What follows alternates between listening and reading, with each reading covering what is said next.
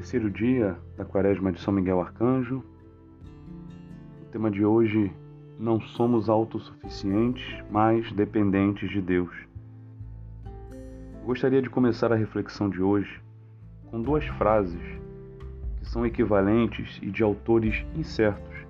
Uns dizem que é, são de Santo Inácio de Loyola, outros que apenas uma é de Santo Inácio, outros dizem que são de São Bento, enfim. Mas essas duas frases resumem bem como devem ser pautados os nossos dias, a nossa vida. A primeira frase diz assim: Ore como se tudo dependesse de Deus, trabalhe como se tudo dependesse de você.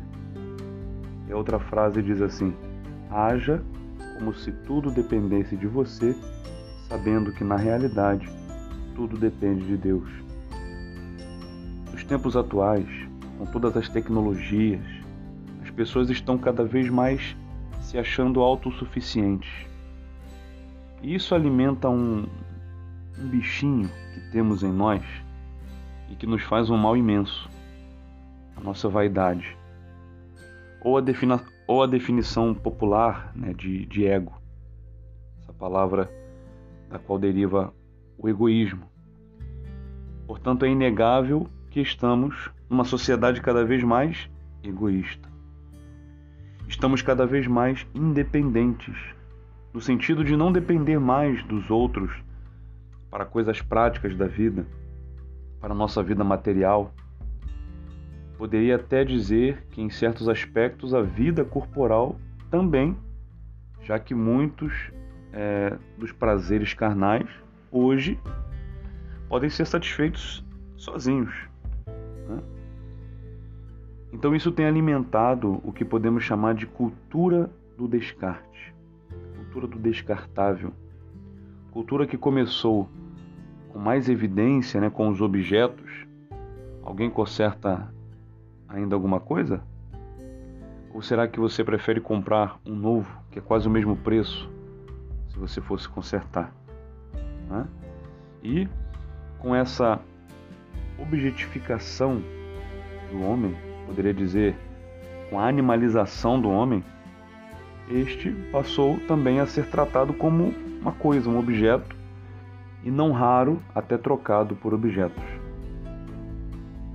Então, não falo apenas de mera troca do ser humano por um robô ou por algo que tenhamos mais controle ou que nos dê mais prazer ou gere menos problemas. É, as relações humanas estão cada vez mais distantes. Distantes corporalmente falando. Embora tenhamos com as tecnologias a sensação de estarmos mais próximos, na verdade estamos nos distanciando. Você já parou para pensar que, extrapolando um pouco, o seu amigo, seu namorado, seu marido, seu filho, seu parente, se transformou em um celular? Se transformou em qualquer um outro aparelho conectado? Minha gente, essa substituição, essa independência também está se estendendo a Deus. Isso, meus irmãos, estamos começando a limitar Deus a objetos, ou seja, transformando-o em ídolos. Isso quando a pessoa ainda acredita na existência de Deus. Ou, lamentavelmente, de forma bem comum, outras forças espirituais divinas. Né?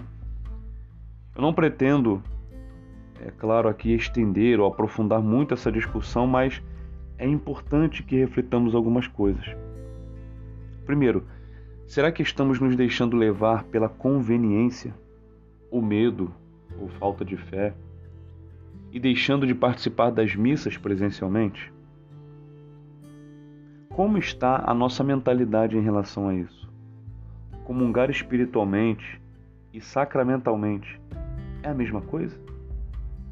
Assistir a uma missa usando as tecnologias e participar de uma missa indo na igreja tem muita diferença para você?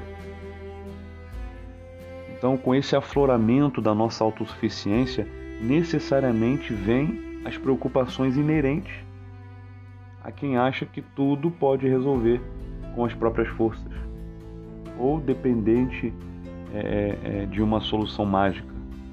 Claro, temos as nossas legítimas preocupações, que são frutos de nossas obrigações de Estado, mas junto com elas virão várias que não temos controle algum ou que extrapolam as nossas capacidades. Nesse tipo de situação que surge a tentação do desesperar. Então lutemos contra a tentação de nos acharmos autossuficientes para não cairmos na tentação do desespero.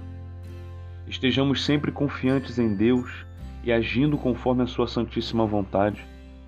Estejamos sempre em estado de graça, com as nossas confissões em dia. Confiemos tudo a Deus, mas hajamos como se tudo dependesse de nós, sabendo que tudo depende dele. Rezemos a Deus, certos de que tudo depende dele e é Ele que nos capacita e nos dá a graça de realizarmos a Sua soberana vontade. E se quisermos atender somente à nossa vontade, saibamos que estaremos rejeitando a graça e que Deus respeita a nossa liberdade e a nossa vontade. Saibamos que estaremos, por nossa escolha, por nossa conta e risco. São Miguel Arcanjo, defendendo-nos no combate contra a tentação da autossuficiência. São Miguel Arcanjo, ajudai-nos a colocar todas as nossas preocupações diante de Deus. Fazer que as tentações do inimigo não sejam maiores do que as nossas orações. E quando nossas forças não forem mais suficientes, vinde em nosso auxílio. Amém. Vamos agora rezar a oração da Quaresma. Em nome do Pai, do Filho e do Espírito Santo. São Miguel Arcanjo, defendei-nos no combate, sede nosso refúgio contra a maldade e as ciladas do demônio. Ordena-lhe Deus, instantemente o pedimos, e vós, príncipe da milícia celeste, pela virtude divina, precipitai ao inferno Satanás, todos os espíritos malignos que andam pelo mundo para perder as almas. Amém. Sacratíssimo coração de Jesus, Sacratíssimo coração de Jesus, Sacratíssimo coração de Jesus ladainha de São Miguel Arcanjo. Senhor, tem de piedade de nós. Jesus Cristo, tem de piedade de nós. Senhor, tem de piedade de nós. Jesus Cristo, ouvi-nos. Jesus Cristo, atendei-nos. Pai Celeste, que sois Deus, tem de piedade de nós. Filho Redentor do mundo, que sois Deus, tem de piedade de nós. Espírito Santo, que sois Deus, tem de piedade de nós.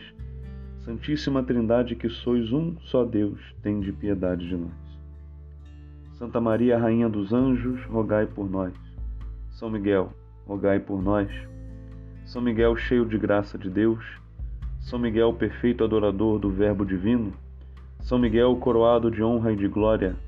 São Miguel, poderosíssimo príncipe dos exércitos do Senhor. São Miguel, porta-estandarte da Santíssima Trindade. São Miguel, guardião do paraíso. São Miguel, guia e consolador do povo israelita.